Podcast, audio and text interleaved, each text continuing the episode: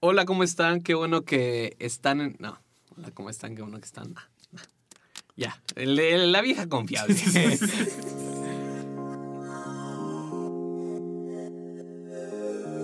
Algo está sucediendo. El reino de los cielos está avanzando.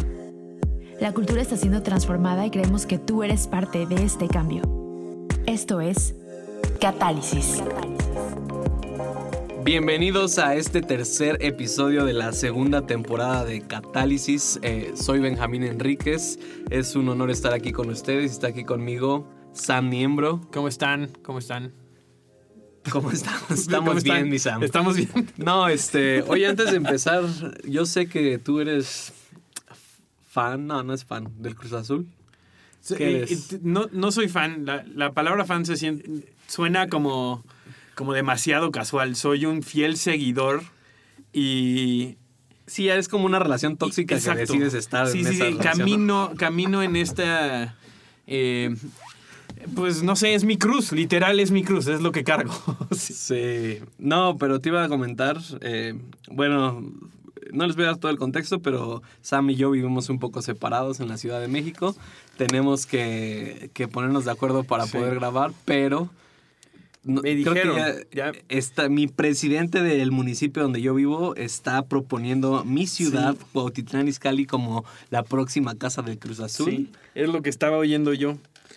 Y dije, bueno, pues ni modo, este... A ver si así ya me Pues, visitas, ¿no? Pues entonces ahí sí ya voy a tener este un, un derecho legal de cambiar ya de equipo por fin. Sí, no, no es cierto. No, eh, estoy emocionado por eso. Dos en uno. Dos en uno. Te voy a decir, te- espero que tú también te, entonces te hagas fan de Sí, Cruz Azul. sí, sí. No, y, y estaba viendo dónde lo propuso, que es un estadio que hay ahí. Está a cuadras de donde viven mis papás. Entonces ya, ya me vi como de esas señoras franeleras que, Sí, que sí, te sí. llevan al estacionamiento enfrente de su casa. No, pues se va a hablar, voy para allá. Sí. Aguántame uno. Pero Este, bueno. No se lo recomiendo a nadie irle al Cruz Azul. O bueno, más bien, si, ¿sabes qué? Si quieres crecer en, en tu carácter, quieres parecerte a... Quieres crecer a la estatura del varón perfecto, vele al Cruz Azul. Sí. No, y hablaste algo de la cruz eh, en, en la escuela sobrenatural donde estamos. Este, hacemos un estudio bíblico inductivo para los alumnos, pero una, una estudiante hizo de precisamente ese versículo de mm, toma tu cruz y sígueme Ajá. y puso una frase así que dijo el tomar tu cruz y seguir a Jesús es abandonar la vida que pudiste tener. Wow. Y para mí fue como de. O sea, nunca la había visto así porque siempre pensamos como la cruz, pues qué voy a cargar, ¿no? Pero, o sea, creo que. Creo que es lo mismo, ¿no? Jesús pudo tener una vida aquí en la tierra, pero decidió tomar la vida que Dios tenía para él. Y nosotros, el tomar nuestra cruz y seguir a Jesús es tomar o dejar la vida que podríamos haber tenido, ¿no? Que muchas veces es como de. Si no fuera cristiano, si no hubiera conocido a Dios, entonces pudiera haber tenido tanto éxito y, y así. Pero nada más quería Qué mencionar. buen, qué buen este... Qué buena introducción a lo que vamos a hablar hoy. Benjamín, ¿de qué vamos a hablar hoy? Pues estamos emocionados hoy porque vamos a hablar de un tema que queríamos que fuera el primer episodio de la primera temporada Sí. y como tres episodios después estamos hablando de esto y, y básicamente es de disfrutar el proceso, ¿no? Básicamente queremos hablar el día de hoy de, de disfrutar en dónde estás, de disfrutar de tu día a día y sí de disfrutar o de, de tener esa perspectiva de hacia dónde vas, pero estar presente en el día de hoy. Y creo que eso lle- conlleva muchas cosas y vamos a ver un par de, de ejemplos, creo que muy famosos este, en, en la, en la Biblia, ¿no? Famosos pero no contextualizados en este tema. Exactamente, que no se habla de, de esto y estoy emocionado. Estoy emocionado porque no me, no me, voy, a, no me voy a adelantar este, a todo lo que queremos. ¿Por qué? Porque necesito disfrutar el proceso de este podcast también. Así es. Pero con lo que queremos empezar es, o sea, la, la semana pasada hablamos de... de Hace dos semanas. Hace dos semanas. Ah, sí, hace dos semanas. hablamos de liderazgo, ¿no? Y, y, y cómo todos somos líderes, pero cómo a veces en el liderazgo pensamos que es cuando llegas a la cima o, o- o estábamos tratando de llegar a este punto de qué es el éxito para nosotros y así. Pero mm, para empezar a, a- o en, en este primer punto lo que quiero llegar es dónde estás ahorita y cómo te sientes al respecto. Porque creo que todo este punto de disfrutar el proceso o de, de tratar de llegar a un punto, de tratar de llegar a una posición, se vuelve por la perspectiva que yo tengo de dónde está mi vida en este momento, ¿no? Y que creo que en general, o sea, y creo que todos, siempre que volteamos a ver nuestra vida, siempre podemos partir de, podría estar en un lugar mejor, ¿no? O podría estar haciendo otra cosa. Pero la realidad de las cosas es que tenemos que partir de, en el lugar donde estás en este momento, con las personas que estás en este momento, sea como sea tu situación, estás donde tienes que estar. Y retomando un poco lo que habíamos hablado en el episodio pasado, ¿no? Esta cuestión de esta imagen de, de Nehemías reconstruyendo la, la, muralla, ¿no? O sea, lo que tienes enfrente es, es, es el lugar donde tienes que estar hoy, ¿no? O sea, y creo que, sobre todo por, eh, por las interacciones que tenemos en redes sociales, creo que eso se hace cada vez más un reto, ¿no? O sea, antes, tal vez la generación anterior no tenía tantos puntos de referencia, entre comillas, en cuanto a lo que es éxito o cómo se puede llegar a ver el éxito, porque en realidad es que el éxito no necesariamente es eso.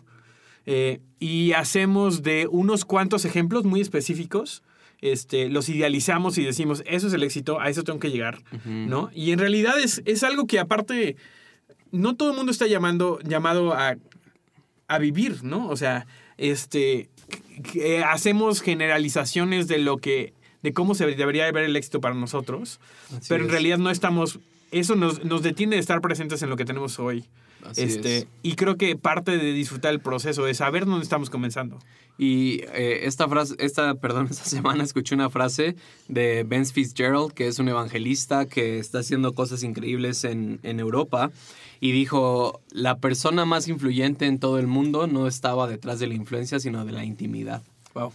Y obviamente está hablando de Jesús, ¿no? y creo que creo que es como tú estás diciendo ahorita, ¿no? Tenemos que definir nuestro éxito para poder disfrutar el proceso. Porque si nuestro éxito es llegar al, del punto A al punto B, entonces estamos perdiendo de vista todo esto, ¿no? Y, tenemos que entender que em, y hay un concepto que, he estado estudiando y, que son estas cosas, estas tres cosas en nuestra vida, ¿no? Es el tener, el saber y el ser. Y que todas son importantes, pero creo que creo que las invertimos muchas veces. Creo que estamos más interesados en tener, en saber y al último ser, cuando debería ser por quién eres, sabes lo que sabes y tienes lo que tienes, ¿no? Y a veces estamos tan enfocados en, en, perseguir el llegar a X punto que no disfrutamos el proceso de dónde estamos ahorita, ¿no? Y creo que muchas veces también nos frustramos porque para nosotros el éxito está en algo que es a futuro. Y entonces no tenemos nada que hacer hoy. ¿no? O sea, eh, el, no poder encontrar contentamiento o no encontrar nuestro éxito en hoy, este, nos hace vivir una vida muy frustrados, ¿no? Y creo que yo, yo he tenido temporadas en donde he estado ahí, pero ¿qué pasa? Eh, eso, eso solamente pasa cuando se me olvida que primeramente necesito ser. Así es. Y, y, el ser puedo ser hoy, o sea, eh, vale la redundancia, o sea, no necesito dejar para futuro algo que puedo decidir ser hoy. ¿no? Y creo que de ahí empieza, y eso es lo que Dios va a utilizar para crecer en nosotros, esa visión a futuro, porque creo que también está bien tener, tener metas y tener cosas que alcanzar, y como buen este, tipo 3 del enneagrama, este, eso es algo muy importante, ¿no? O sea, para, por lo menos para mí, este, pero, pero si solo, si solo estoy viendo al futuro, entonces voy a vivir completamente frustrado mi hoy. Y lo cual va a ser un, un obstáculo para que yo realmente pueda llegar a ese lugar. Así es, y, bueno, yo estoy igual contigo, Sam, como siete, luego estoy nada más pensando en la próximo mejor que viene y bla, bla, bla. Y, y bueno, durante este episodio vamos a estar hablando mucho de David y de José, como dijo Sam, pero partiendo de este punto que estamos diciendo, o sea, a mí me encanta la historia de David el principio de su vida o cuando aparece en la Biblia, o sea, cuando David aparece en la Biblia, dice que llegó el profeta a ungir el próximo rey de Israel, ¿no? Y, ustedes se saben, se saben la historia, llega eh, Samuel y, no, no es Samuel el de Catálisis, sino el profeta Samuel. Y, y, le pregunta, ¿no? Oye, ¿dónde están tus hijos? Saca acá todos los hijos buenos, guapos, bonitos. Los altos y guapos. Los altos y guapos y bronceados y David no está ahí, ¿no? Y, ya después dice, ¿no tienes a un hijo más o alguien? Y dice, ah, está ya David apacentando ovejas. Palabra clave. Y, para no hacerle la historia, ungen a David y le dicen, Van a ser vas a ser el próximo rey de Israel. Y luego, ¿qué es lo que sucede? David vuelve a apacentar las ovejas.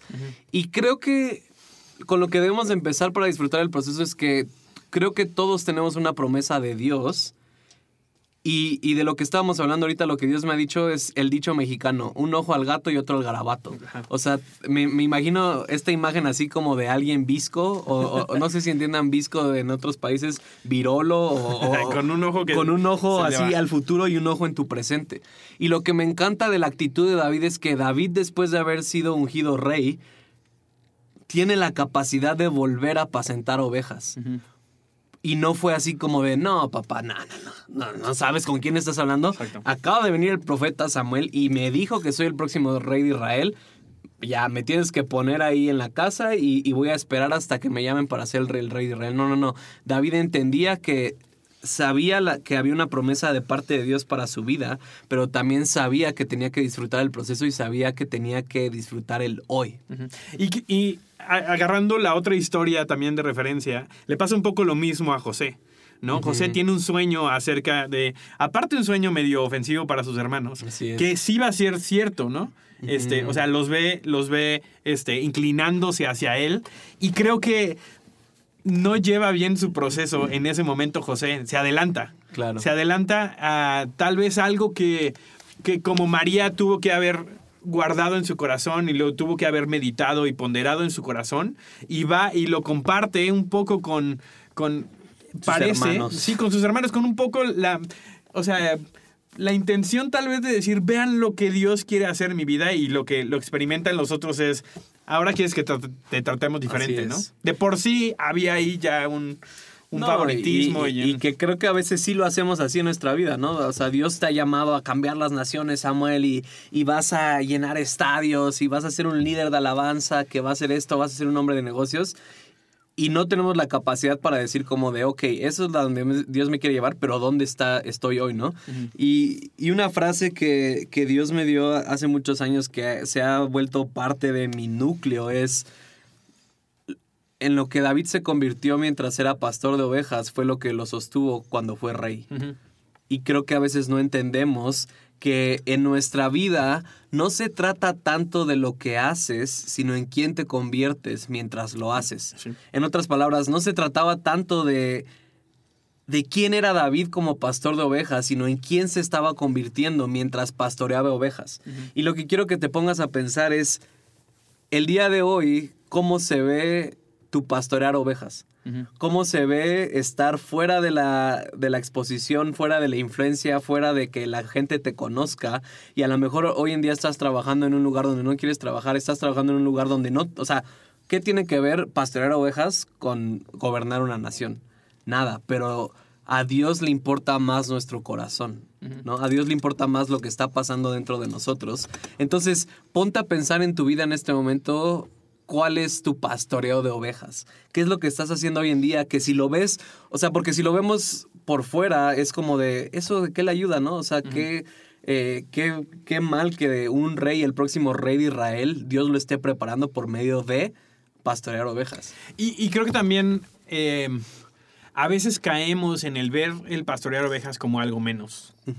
¿no? Y entonces se convierte en un rito de, como, como le llaman, rito de iniciación, ¿no? Así, no, pues es que tú también tienes que pasar tu tiempo de pastorear ovejas. Cuando en realidad no, eso, eso que está haciendo es, tienes que pasar por algo que no te gusta a ti hacer para que llegues entonces a la posición que, cuando en realidad creo que es algo súper valioso. O sea, y, y- en el contexto de la iglesia lo vemos muchísimo tiempo, muchísimas veces, ¿no? Y, y- y creo que tenemos estas frases así de, si no estás listo para lavar los baños, entonces no estás listo para el ministerio. O sea, ese tipo de cosas que, o sea, creo que... O sea, en, en principio son ciertos, pero entonces se convierte como esta cuestión de cuáles son los escalones que yo tengo que checar, que, que palomear para que entonces sí pueda llegar al liderazgo, cuando en realidad el chiste no es ese. O sea, el chiste no es que, que vayas y te humilles a hacer algo que, que como, como tú tienes esta palabra y que vas a ser rey, entonces pastorear ovejas está por, por debajo de ti. Y, y- y creo que veo eso mucho, así de, no, primero que se pruebe eh, en, la, en la alabanza para niños. Claro. Como si la alabanza para niños fuera algo menos. Así ¿no? es. Y, y que en realidad es más bien dónde te tiene Dios para enseñarte la lección que necesitas para que cuando tú estés ya en tu promesa puedas vivir con, con eso bien. Y esta, esta idea de que Dios no te va a dar algo para lo cual no estás listo. Así es. ¿Por qué? No porque, no porque es así de enséñame tus calificaciones, enséñame tus, tus, Credenciales. tus credenciales, sino Dios no te va a dar algo para lo cual, si te lo pone hoy, no estás listo, te va, te va a caer encima y te va a, a destruir, ¿no? Así Hay es. muchas veces, yo a los 15 años, a los 18 años, yo pensé que estaba listo para cosas en las que estoy viviendo hoy que no estaba listo en ese momento, ¿no? Y, y fue el proceso, el proceso inclusive de saber a dónde iba y, y- y saber que no estoy ahí, lo que me, me preparó y creció en mí el hombre que, que hoy puede caminar en eso. Así es. Y, y- y creo que si nos ponemos a analizar ya más eh, literalmente, o sea, creo que cualquier persona en este momento, si llegaran y le dijeran, oye, aquí están todas las promesas de Dios, vas, nadie estaría preparado. No. Y creo que nadie estaría dispuesto a tomarlo. O sea, vamos a decir, a lo mejor hay una persona que le han profetizado y tiene ese corazón de ser, llegar a ser presidente, ¿no? Pero ahorita tiene 23 años. O sea, por la ley no puede ser presidente, pero creo que le, eh, entienden el ejemplo de que si le dijeran, oye, vas, ya eres presidente, no lo podría hacer. ¿Por qué? Porque no tiene la sabiduría. Y, y- y creo que lo que tenemos que entender es que estamos tan enfocados en cómo se ve externamente en nuestra vida que descuidamos lo que está pasando en Sí. nuestro interior Exacto. y no sabemos que es ahí donde Dios está construyendo. Y si no estoy siendo int- intencional en construir mi corazón mientras estoy apas- ah, apacentando ovejas, entonces no voy a poder recordar cuando llegue al palacio todo lo que Dios me enseñó cuando estaba siendo pastor de ovejas, ¿no? Y, y- y lo podemos ver aquí en la vida de David, o sea, habla de que David mató a osos, mató a leones cuando querían venir en contra de su rebaño. Eso lo ayudó cuando estaba contra Goliat. Cuando David entonces mató a Goliat y pasó al palacio con Saúl y estaba, eh, o sea, tocaba el arpa y adoraba para que los espíritus se fueran de Saúl.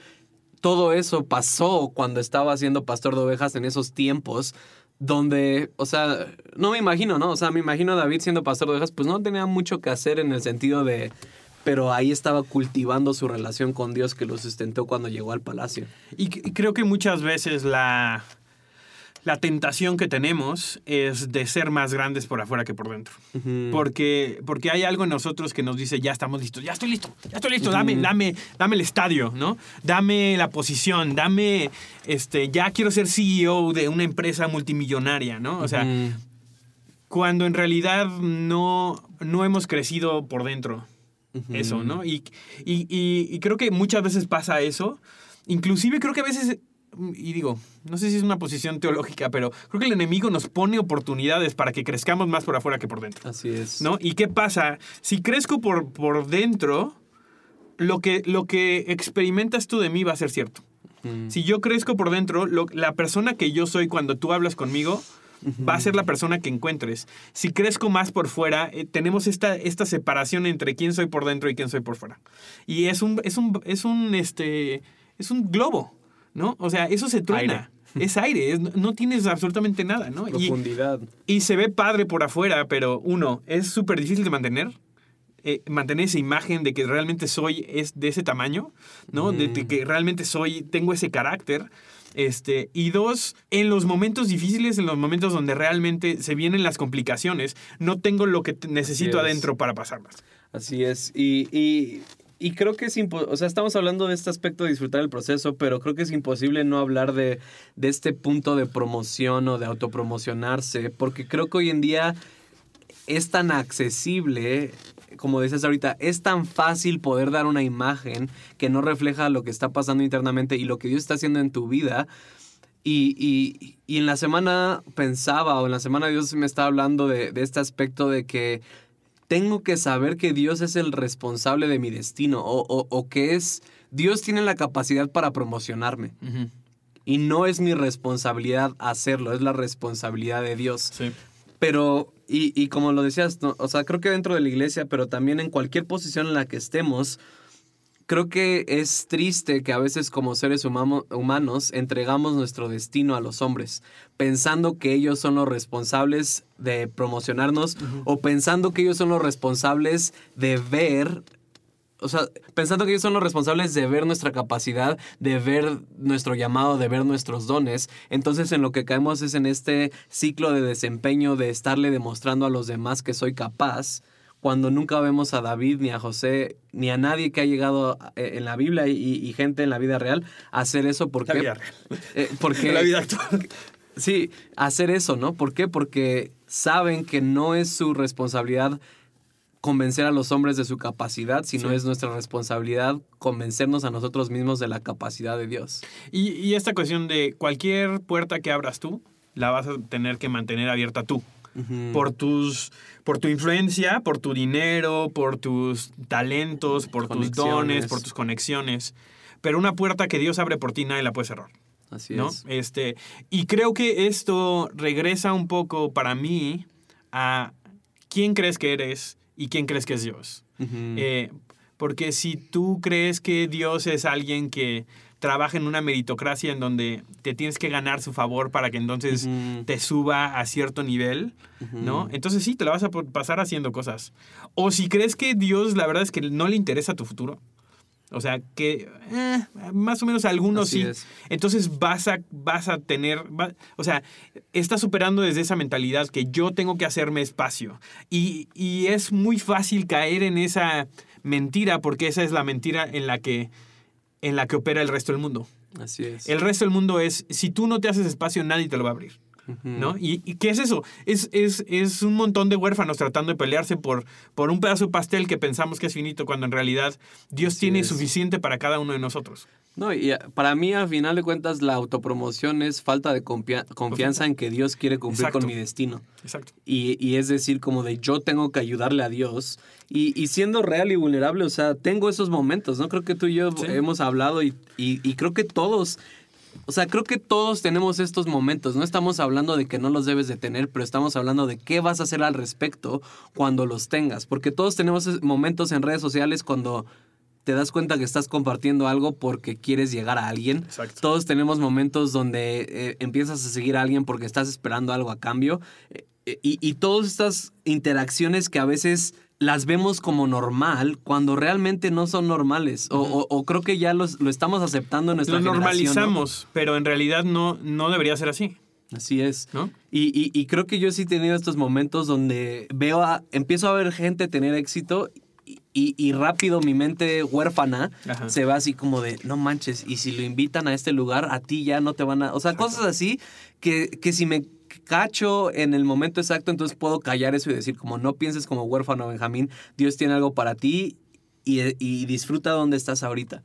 Y es difícil, ¿no? O sea, es, es, es realmente querer confrontar ese espíritu, porque creo que te digo, hay mucho, hay mucho alimento para ese espíritu hoy en día. Es muy fácil, hay muchos caminos, hay muchas puertas abiertas para gente que hace eso, porque justo lo hemos normalizado, y en la iglesia más. O sea, y, y- pero está en todos lados, está en todos lados. O sea, lo- he tenido eh, eh, la oportunidad de trabajar con, con mucha gente en redes, en cosas de, de influencers, influencer marketing, etcétera. Y eso es lo que se vive y se respira allá afuera. O sea, ¿por qué la gente compra seguidores? Porque eso te da una oportunidad de venderte más grande que de lo que eres. ¿no? Y entonces eso es lo que se está esperando de cierta manera, ¿no? Y, y al final de cuentas es algo hueco y vacío y no lleva nada, porque cuando te, o sea, nada en puras cuestiones de números. Si, re- si compraste seguidores, por así decirlo, ¿no? O sea, si tú utilizaste métodos que no son realmente donde estás, Así o sea, es. para hacerte ver más grande, eso se ve en, lo- en las métricas. Así Y, y- y de cierta manera, haciendo la misma, eh, la misma comparación, si tú estás en un lugar donde no deberías estar, la gente se va a dar cuenta. Así es. Y algo que, que también siempre digo es, lo contrario de la autopromoción es no matar a Saúl cuando tienes la oportunidad. Y, y para que estén en contexto, eh, la historia de David de la que estamos hablando, David es ungido rey, pasan años hasta que David pueda ir a matar a Goliat, de lo cual estaba preparado para hacer. Después David empieza a ser promocionado y de repente puede que piense, ya voy a ser rey, ¿no? Ajá. Ya está tan cerca, estoy en el palacio ya ya. estoy en el palacio, ya estoy aquí. Y luego Saúl tiene celos de David y lo exilian y, y- pasa este tiempo David en el desierto donde, donde parece que todo está perdido, donde puede estar siendo real con Dios y decirle como, ¿qué está pasando, no? Y, y- era como tú decías, ¿no? Que no sé si sea teológico o, sea Dios o, o- qué acción o qué fuerzas universales se metan en esto, pero llega un punto donde David está en una cueva y, Saúl llega a hacer sus necesidades. Saúl llega a, a- a hacer, no sé. A evacuar. A evacuar. y, y- y entonces tiene la oportunidad de matarlo. Pero, Sa- pero David respeta a Saúl porque sabe que sabe que no es su tiempo y no lo mata. Y creo que todos vamos a tener oportunidades de matar a Saúl y muchos las hemos tomado. Muchas veces hemos dicho como, pero es de Dios, aquí está Saúl enfrente de mí, pero creo que todos sabemos de qué estamos hechos y si pertenecemos, al palacio o no. Y, y- y- y- esto que te estoy diciendo me pasó, o sea, esto que me pasó estando yo con mi Saúl, ¿no? Y, quiero ser vulnerable, ¿no?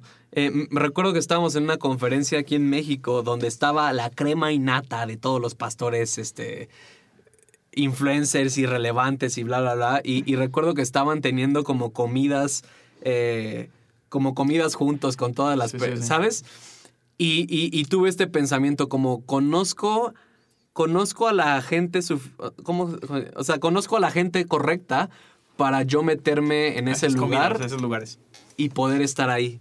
Y entonces estaba teniendo esta tentación como de mover o sea, moverme yo para poder estar en ese lugar y de repente Dios me dijo, lo contrario de la autopromoción es no matar a Saúl cuando tienes la oportunidad. Y dije, o sea, como que Dios descubrió mi corazón y me dijo, no tienes que estar ahí, no porque no quiera que estés ahí, porque- pero porque no es tu tiempo. Y dije, wow, me voy a ir a comer un Subway, ¿no? Y, y fue así como de, pero Dios confrontó mi corazón y creo que muchos no estamos dispuestos a dejar ir a, a Saúl o, o- o dejarnos fuera de una oportunidad. Sí. O sea, porque era una oportunidad de una vez en la vida, ¿no? Sí. Era el que te estaba tratando de matar, era, era una oportunidad en la vida, pero tienes que saber qué es lo que Dios está diciendo para tu vida en este momento. No, y, y- y- y confiar en que Dios está inclusive más interesado que tú, en que esas palabras que Dios ha di- dicho acerca de ti, esas, esas promesas que Dios te ha dado, Él está más interesado que tú en que se cumplan que tú mismo. Ujú. y, y- y ponte en tu peor momento, en el momento donde dices, es que realmente deseo esto, deseo... que- y, y no necesariamente tiene que ser algo egoísta. Quiero tener influencia, quiero tener dinero, quiero tener esto porque quiero hacer este cambio, porque quiero Claro. ver a la iglesia de manera diferente, porque quiero abrir este negocio y que, que impacte eh, la sociedad en donde estoy, quiero ser presidente porque quiero hacer lo que sea. Este, Dios está más interesado en que tú llegues a eso que tú mismo. Entonces, si Dios te está diciendo que estás bien donde estás, entonces estás bien donde estás. O sea, a veces caemos en esto de yo tengo un mejor timeline para esto, yo tengo una mejor manera de accionar. Dios, es que se te están yendo los tiempos. Sí. No te das cuenta que acabo de cumplir 30 años, ya es tardísimo, ¿no? Sí. O sea, ¿por qué te tardaste, ¿no? 15 años en darme esto. Dicen que de cuando les dio, de cuando le dieron la palabra profética a David. a David, de cuando lo ungieron, al momento en el que, en el que asumió el reino, pasaron 15 años. Y nosotros queremos que en dos meses, ¿no? Nos promuevan y estemos hablando en la conferencia de Más Vida, ¿no? Sí. O sea, no sé, por decir algo, ¿cuál es tu, cuál es tu, eh, qué es lo que, a lo que estás apuntando? Y, y Dios tiene un, un camino perfecto para ti un camino donde vas a llegar y, y- y creo que son increíbles esos momentos y de hecho a mí me dan un poco de miedo Ujú. en donde Dios te dice ya estás listo y tú dices no, no estoy listo. Sí. Donde realmente has esperado y has pasado el proceso y de repente Dios te dice ya estás listo y tú así de no, no, no, no, no, de hecho no, no estoy listo y Dios te dice no vas. ¿no? Claro. Y entrar a ese lugar y, y te das cuenta así de Dios me ha estado preparando para esto, que es muchísimo más grande de lo que yo pensaba. ¿No? O sea, si, si Dios me hubiera dado lo que yo quería a los 15 años, se queda tan corto de lo que Dios tenía para mí. ¿No? Así es. No, y, y- y es lo mismo que dices, o sea, y creo que un elemento clave dentro de todo esto es hacer las cosas con pasión hoy sin que nadie te vea para que lo puedas hacer mañana. Y que era lo que refleja David en su vida y, y José también. O sea, José, después de que es vendido por sus hermanos, lo compra Potifar como esclavo y en cuestión de meses eh, o sea, en cuestión de meses se vuelve el segundo de la casa de Potifar porque estaba reflejando lo que Dios ya había depositado en él. Que le iba a servir en el futuro, pero que está desarrollando. Exacto. Y algo que, algo que tenemos que tener en cuenta es tus circunstancias no dictan hacia dónde estás yendo como tal. Si, si volteas a ver tus circunstancias como, como la manifestación de hacia dónde Dios quiere que vayas, siempre terminarás decepcionado. ¿Por qué? Porque imagínate a José, ¿no? Ya lo vendieron sus hermanos, dijo, pues órale, va, ¿no? Dios, va. Yo entiendo. Y, después ya con Potifar, o sea, y lo que quiero, lo que estaba diciendo era lo de pasión, o sea, José sabía lo que cargaba y Dios ya lo ha depositado en él, lo estaba puliendo Dios. Y entonces cualquier persona, o sea, tú puedes reconocer a cualquier persona que está haciendo las cosas con pasión y que está haciendo lo que Dios lo ha llamado a hacer por cómo se mueve y por cómo manifiesta quién es Dios en donde quiera que esté. Y después, sabemos la historia, la esposa de Potifar se quiere acostar con José, eh, lo difaman y lo mandan a la cárcel. Y entonces creo que todos tenemos estos momentos donde pensamos que vamos muy bien y de repente Dios nos cambia el rumbo, nos meten a la cárcel, eh, nos exilian, nos hacen cosas y, tenemos esta decisión de voy a decidir confiar en Dios o le voy a echar la culpa a los hombres. Hoy en día se le echamos la culpa a nuestros líderes porque pensamos que ellos son los responsables de promocionarnos. Pensamos que, como decíamos el episodio pasado, ¿no? Es que mis líderes no me ven, no saben quién soy, no, no saben lo, que Dios ha dicho para mi vida. Es como de, cuando le entrego mi destino a los hombres, entonces dejo de, ver lo que Dios está haciendo en mi vida, ¿no? Y, también esto de, o sea, no sé si haya sido la voluntad de Dios que pasara lo que pasó con la esposa de Potifar. ¿Me entiendes? Pero Dios se... No creo. No creo, exactamente. Dios se... Que bueno, entramos ahí en, temas teológicos. la gente ya empieza así, así, este, son calvinistas, armenianos, teísmo abierto, ¿qué es? ¿No? Pero Dios se asegura que nada de lo que vivió José se desperdicie, sino que absolutamente todo le ayude para llegar al lugar donde tiene que estar. Así es. Y a veces, justo lo que dices, si pensamos que el caminar con Dios se ve como una línea recta, nos vamos a decepcionar mucho. ¿No? Porque, porque yo, eh, por lo menos lo que yo he visto en mi vida, momentos en donde yo dije, la o sea, no llegué, no llegué al éxito, no llegué, aquí estaba la puerta, yo estaba en el, ya estaba en el palacio y estaba aquí al lado de lo que yo pensaba que era mi éxito y Dios me agarra y o las circunstancias pasan, porque no siempre es Dios, las circunstancias pasan y acabo en otro lugar por completo, pero en realidad eso es lo que necesito. O, Dios se asegura que eso es lo que necesito yo para seguir avanzando, ¿no? Así es. Este, me encanta esta frase y probablemente la diga mal porque no la, no la busqué. Ya te pegué. Sí, este, de, este, ay, el, el, fundador de Apple, Dios mío. Steve Jobs. Steve Jobs, ¿no? Que dice, dice, cuando volteas a ver hacia atrás, solamente cuando volteas a ver hacia atrás te das cuenta cómo se conectan los puntos. Así es. Y creo que es la manera en la que Dios trabaja constantemente, que vas a llegar a un punto en tu vida donde por medio de la obediencia y por medio de la fidelidad a Dios, vas a llegar a un punto en donde dices, ¿cómo acabé aquí? Dios hizo que esté en este lugar y te vas a voltear, vas a voltear hacia atrás y te vas a dar cuenta que todos esos puntos que parecían completamente desconectados, que no parecía que era el plan que Dios tenía para ti, fueron lo que te llevó a estar donde estás. Así es. Y, a veces como yo lo he visto eh, manifestado en mi vida, esto que estábamos hablando, es como...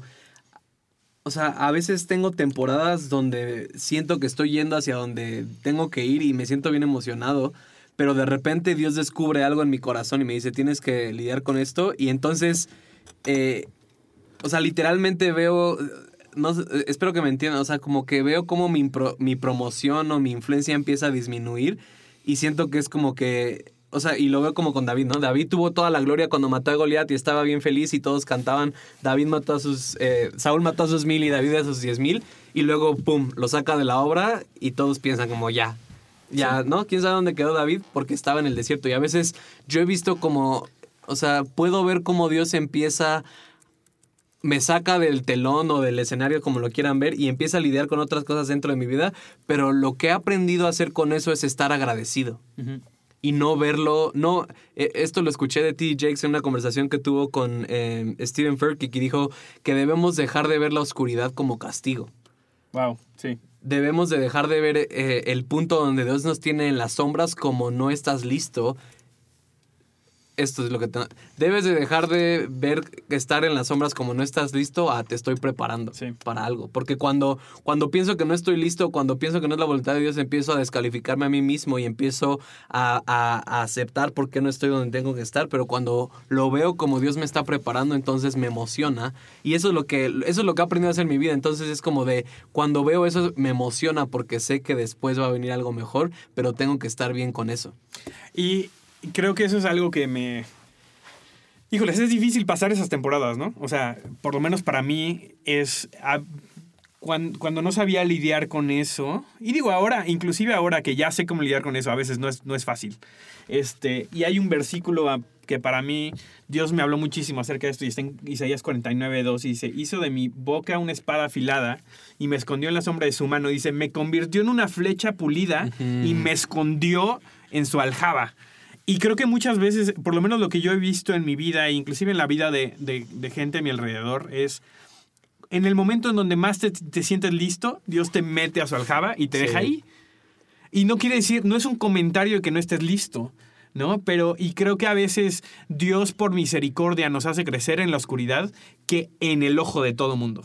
Y eso es algo, una vez que lanzas una flecha, ya no la puedes regresar. ¿no? Y muchas veces por misericordia Dios nos está haciendo crecer en áreas de nuestra vida en, la sombra de su mano, e, escondidos. En donde va a haber un punto en donde vas a estar al descubierto, vas a estar, vas a hacer esa flecha que ya está lista y ya salió, y vas a tener que crecer con todos los ojos de todos encima. Y eso es muy doloroso. No es tan fácil. Y no es fácil. ¿No? Entonces, muchas veces Dios nos está preparando en secreto por una, por una misericordia hacia nosotros, por gracia hacia nosotros, ¿no? Pero si no creemos que Dios es un buen padre y que está haciendo lo mejor para nosotros, nos vamos a frustrar. Porque vamos a decir, Dios, pero ya estoy listo, ¿por qué me tienes aquí? ¿Qué hice mal? Y empezamos, empieza este, este patrón de pensamiento en donde, ¿qué hice mal? O, o, ¿sabes qué? Se me fue una oportunidad, entonces, o esto no lo hice bien, entonces me tengo que asegurar que la próxima lo haga bien. Lo dije en el, en el, em, en el episodio pasado, pero a mí, yo he pasado por eso y tuve una temporada, sobre todo saliendo después de la escuela, ¿no? Después de, de, pasar tres años en Betel, y había una oportunidad, este, que otra vez, no sé si era la voluntad de Dios o no, pero no se dio. de, de, quedarme allá. ¿Por qué? Porque para mí el éxito era, no manches, ve esta gente que está cambiando el mundo, yo quiero ser parte de esto, ¿no? Yo me quiero quedar aquí. Las cosas no sean así. Claro. Y yo me regreso y, y, y, no lo sabía en ese momento, pero en realidad mi corazón estaba, estaba lastimado porque yo dije, no fui o sea, no fui lo suficiente. No fui suficiente para ser lo suficientemente exitoso como para quedarme en ese lugar. Y, y Dios me confrontó y me dijo, a ver, tu éxito es decirme que sí. Eso es todo. Porque e, el que tú me digas que sí en lo que yo te ponga enfrente va a hacer que llegues al lugar donde quieres estar. ¿no? Pero a veces tienes que decir que sí a cosas que para tu cabeza no tienen sentido de cómo este siguiente paso te va a llevar al lugar donde ya estabas tan cerca, estabas en el, estabas en el palacio, ¿no? Y decirle que sí es irte a una cueva. ¿no? Irte a la cárcel. Exactamente. Y, eso es, es, es ahí donde Dios nos está trabajando o está creciendo en nosotros la persona que realmente va a poder caminar en ese lugar que Dios nos prometió, pero va a poder caminar bien, con la frente en alto, erguido, sabiendo quién es, pero sabiendo también quién ha sido Dios para él en todo este proceso. Así es, y, esto también lo dijo T.D. Jakes, ¿no? O sea, el problema que tenemos el día de hoy es que la gente quiere tener un éxito por el cual no han sido preparados. Sí. Y, y creo que es lo mismo, queremos llegar a un punto por el cual no hemos sido preparados, pero lo que más me llega es que no lo sabemos. Sí. Y, y, es lo mismo, ¿no? Como yo constantemente tengo que cuidar mi corazón para saber cómo de puedo estar ahí, no por, no, no por si soy valioso, ¿no? Sino por tengo la capacidad para sostenerme ahí sin que yo tenga que hacer nada. Sí. Y, y, escuché una vez de Bill Johnson, ¿no? Bill Johnson dice que la autopromoción es como echarle eh, aire a un balón que tiene un hoyo. Wow. Es como de, a ver, les doy tiempo para que hagan la imagen mental. Echarle aire a un balón que tiene un agujero. Si le echas aire, no puedes descansar en ningún momento, no puedes tener paz porque constantemente vas a, va- vas a tener que seguir haciendo cosas, ¿no? Y, y- y lo otro que, que creo que olvidamos es que Dios es Dios y que nos olvidamos lo que Dios puede hacer de la noche a la mañana. Sí. O sea, olvidamos que de la cárcel al siguiente día Dios te puede poner el palacio. Olvidamos que del desierto al siguiente día Dios te puede poner como rey. Olvidamos que de la noche a la mañana Dios te puede cambiar la vida sin que tú hagas nada. Y, y creo que, a ver, te quiero, quiero hacer como un de- una, una pregunta, un debate, o sea, porque luego me, me- me he puesto a preguntar, ¿no? Creo que, o sea, Dios usa todo para bien, pero creo que mucha gente ha llegado donde tenía que llegar por sus propios esfuerzos y hasta después se dio cuenta que lo podían haber hecho mucho más fácil si hubieran confiado en Dios, Sí. ¿no? Y creo que estamos llenos de gente así.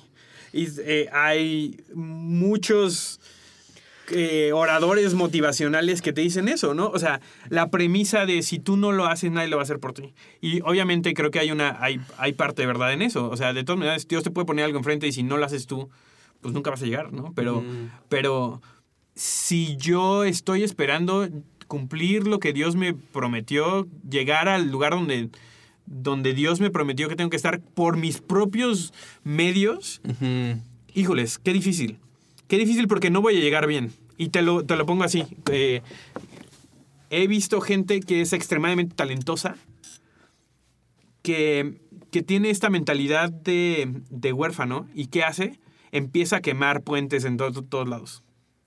Y entonces eh, nos convertimos en esta gente que le tenemos que pasar encima a otros. Tenemos que valernos nosotros por nuestros propios medios. Tenemos que dar los codazos que tengamos que dar para llegar a ese punto. Y creo que hay manera de llegar, sí, pero llegas mal. O sea, o no llegas bien, no llegas en, como Dios quisiera que llegaras. No, y, y creo que una señal de disfrutar el proceso es la longevidad. Que gente que llegó, o sea, porque, y, y lo hemos escuchado mucho, ¿no? Y, y- tenemos este concepto de la cima o del éxito, pero, o sea, gente que ha llegado donde tiene que llegar es como se mantiene ahí. Y hay tantos que llegan, pero un mes después ya no sabes ni dónde quedó, tres meses después ya no sabes ni quién era.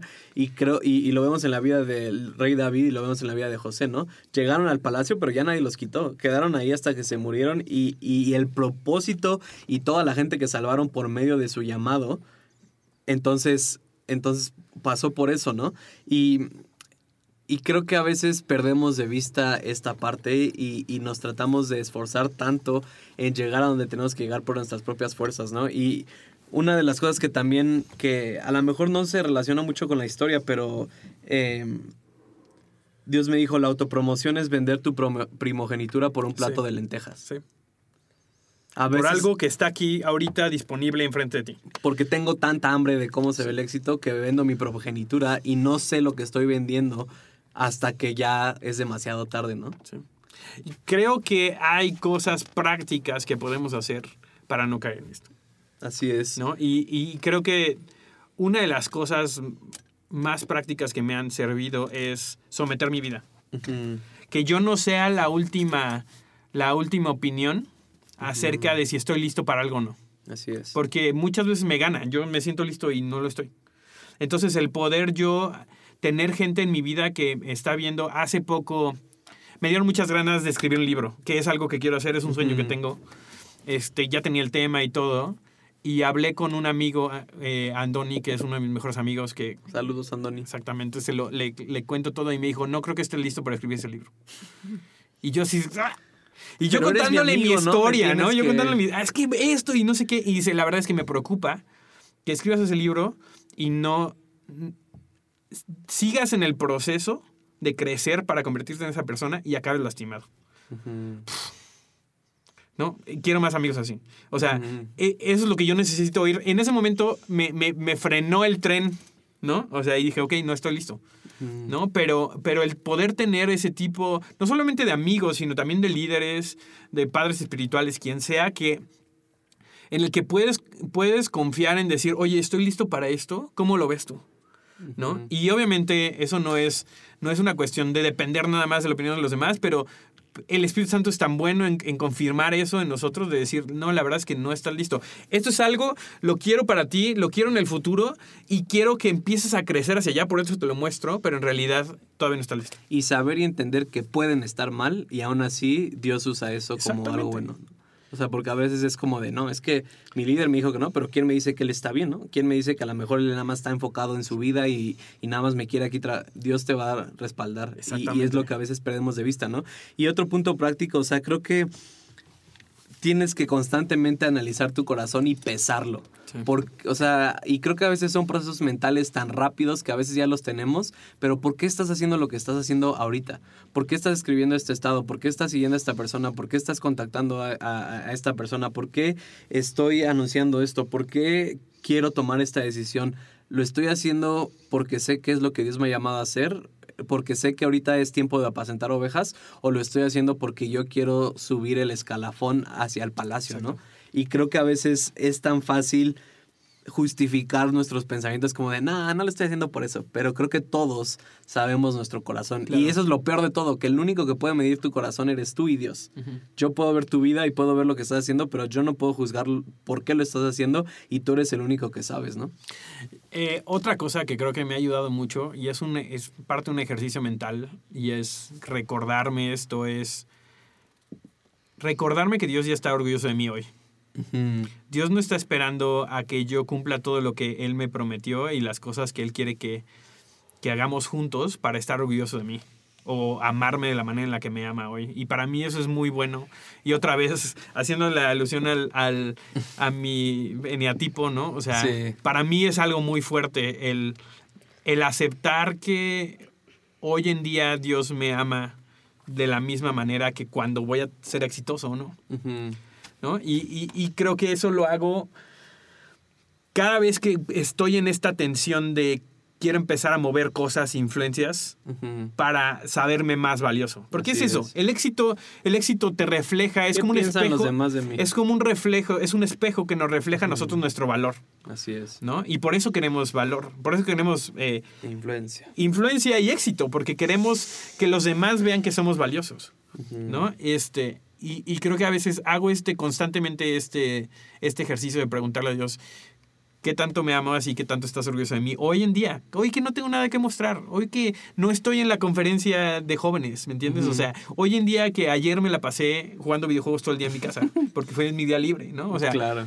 que, que cometí la, la tomé la decisión de ir a ver la última película de, de, Fast and Furious, ¿no? O sea, no tengo nada de qué estar orgulloso y de todas maneras Dios está orgulloso de mí y me ama y por lo tanto puedo caminar hacia adelante sabiendo que eso ya es, un, es una certeza, ¿no? Entonces cualquier, cualquier oportunidad que viene y que se presenta, lo único que a mí me toca es decir que sí. Así, no, y, y, lo que estás hablando ahorita me habla de que estás disfrutando el proceso, que puedes disfrutar tu día a día, que puedes darte la libertad de irte a ver Rápido y Furioso, uh, la película más chora, porque sabes que tu destino no depende de ti. Y hay tanta gente que está desgastada porque están trabajando y no cesan de trabajar, no disfrutan su día a día porque piensan que su destino depende de ellos, ¿no? Y, y, eso me habla de, de, esa parte de disfrutar el proceso. Y creo que también otro punto práctico es la necesidad de sacrificar. A veces no sacrificamos porque no, o sea, para mí el sacrificar no es perder algo, es dárselo a alguien más. Y, a veces no, no tienes algo hasta que lo diste. Y creo que a veces no damos de nuestros recursos.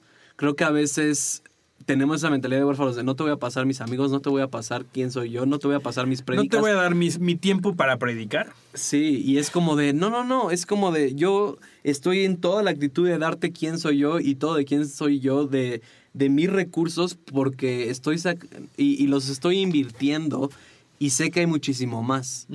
Y creo que a veces tenemos esta mentalidad de no, es que esta amistad la estoy guardando para cuando llegue el momento justo, ¿no? O esto lo estoy guardando y es como de no, te lo doy y es tuyo también porque sé que Dios tiene más, pero es lo mismo, es, es es subir, el, subir la mentalidad, ¿no? De subir el punto de donde estamos partiendo y disfrutar el proceso y saber que el día a día es quien, quien te hace ser exitoso el día de mañana, ¿no? El ser pastor de ovejas y hacerlo con toda la pasión que tienes el día de hoy es lo que te va a sustentar cuando llegues a ser rey. Y creo que creo que cuando llegas a ser rey extrañas los días de, apacentar ovejas, ¿no? Pero si no lo disfrutaste, entonces... Exactamente. Eh, es algo que Dios me estaba eh, hace como un par de semanas, ¿no? Este, tuvimos una junta de la escuela y, también después de, del congreso al que, al que fuimos, y no por el congreso, porque me dio tanto gusto ver a la gente que ha, ha disfrutado su proceso para llegar a un punto, ¿no? Y eso creo que es algo padrísimo, que lo ves desde lejos y dices, no manches, ve el proceso que Dios ha hecho en la vida, o sea, la vida de esta persona. Me imagino que cuando José contó cómo llegó al palacio, todo el mundo dijo, wow, o sea, Dios estaba trabajando en eso, pero Dios me dijo, hoy son los mejores, los como the good old days, los, los es que qué tiempos, aquellos, ¿no? y, y creo que esa es la manera en la que debemos de estar, eh, debemos de estar enfrentando nuestra vida, que nos demos cuenta que hoy, hoy, lo que estás viviendo hoy van a ser, es que qué tiempos aquellos. Porque lo que Dios está haciendo hoy. Y porque va a tener cosas diferentes mañana y se va a ver de manera diferente mañana. Pero lo que estás viviendo hoy solo lo vas a vivir hoy. El proceso en el que estás hoy solamente lo vas a poder disfrutar hoy. Y, y mañana va a ser diferente. Y otra vez, vamos a voltear a ver atrás, a- tal vez así de. Era mucho mejor cuando, cuando no todo el mundo está volteándome a ver, a ver qué vamos a hacer. Claro. ¿no? Y yo antes, antes, cuando estaba más chico, así, es que si alguien me dice, me pide mi oportunidad, mi- Sí. mi, mi opinión, ¿no?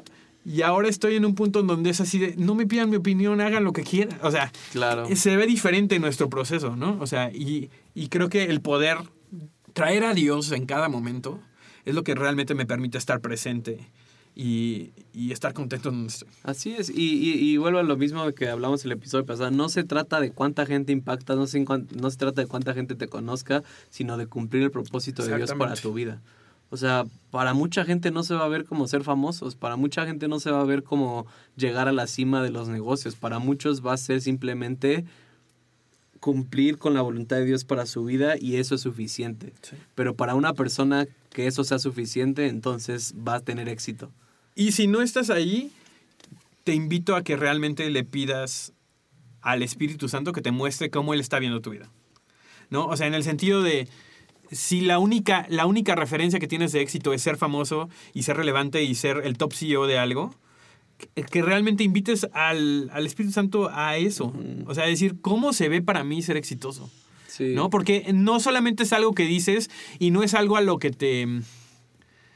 eh, siento que a veces es como, bueno, me voy a conformar con esto. Y no, no es no. eso. Es realmente que tu corazón esté vivo en el lugar donde estás. Y éxito para mí es eso. O sea, es, es vivir al 100 la voluntad de Dios, ¿no? O sea, y cuando estás viviendo eso, puede ser una cuestión súper pequeña. Puede, puede haber sido tener una conversación con una persona, pero sales de ahí vivo. Sales de ahí sabiendo Claro. que, que, que Dios ha estado contigo y que estás haciendo lo que tienes que hacer y para lo que naciste. Sí, recuerdo en la escuela cuando estábamos allá en Betel, Chris Baloton siempre comparte su, su, proceso, ¿no? O sea, si no has escuchado de Chris Baloton, es un, un profeta que ya es conocido internacionalmente, ministra a presidentes, ministra a personas en la política, es muy conocido, pero recuerdo que siempre habla- hablaba de esto y decía, recuerdo la primera vez que me dieron la posición de pastor de jóvenes y había cuatro jóvenes. Y me paré enfrente y dije, pues, ay, ¿cómo le voy a predicar a cuatro jóvenes, no? Lo voy a hacer X porque pues no vale la pena predicarle a cuatro jóvenes. Y dice que Dios le dijo, Chris, desde este momento necesitas eh, empezarle a predicar a las personas que tengas enfrente como si fueran 10 mil, como si fueran a lo que yo te he llamado. Y entonces hoy lo vemos 20, 25 años después y está haciendo lo que hizo, pero creo que ha permanecido fiel y ha estado haciendo eso durante 25 años, solo que ahora lo conocemos más, ¿no? Y, es como decíamos al principio, para mí el disfrutar el proceso se ve como estar con un ojo al gato y otro al garabato, siempre teniendo presente a dónde Dios me quiere llevar, pero no permitiendo que eso me impida disfrutar el presente y que lo haga con toda mi pasión.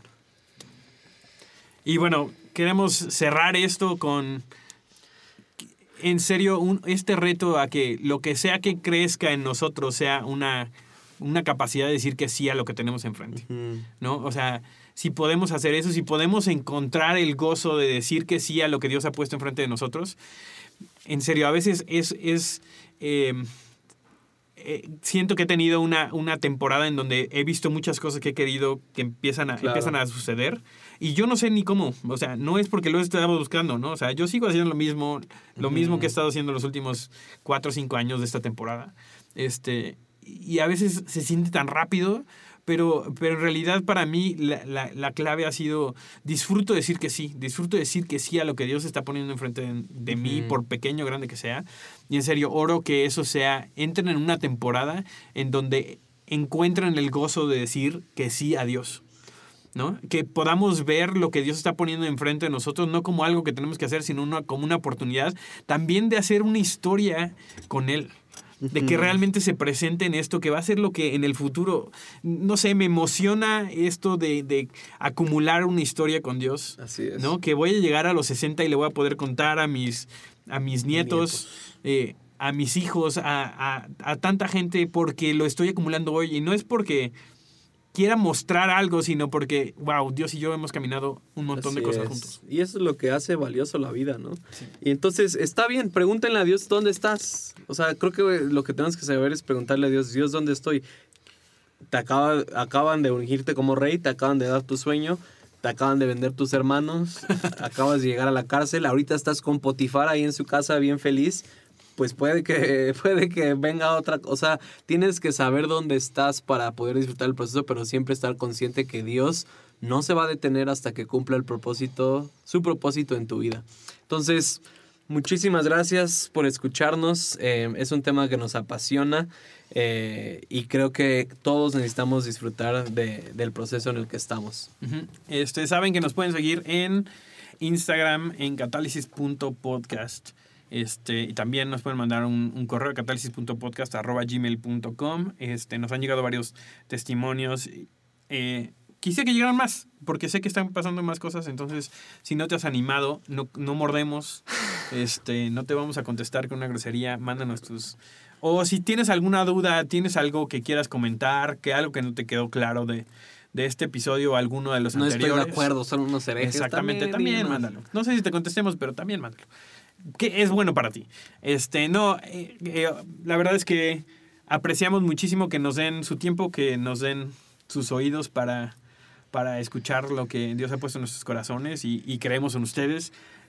Esta cuestión de catálisis, creemos que siguen siendo catalizadores, creemos que son catalizadores de, de todo y se vienen cosas mejores en el futuro de lo que han venido en el pasado. Amén, Nos Pastor vemos en Sam. el. Amén. Voy a hacer ahora un llamado. No, nos vemos, nos oímos en el siguiente episodio. Tenemos. La verdad es que estoy muy emocionado por los episodios que vienen también. Sí. Tenemos Falta muchas recoger las ofrendas también. También eso, por favor, les, ahorita les paso, les dejo en la descripción de este, de este episodio mi cuenta de PayPal, por lo menos. Este, tenemos muchos, eh, pues varias sorpresas durante esta temporada, la verdad. Este, y bueno, seguiremos hablando de esto. Benjamín, nos vemos en la próxima. Adiós. Adiós. Música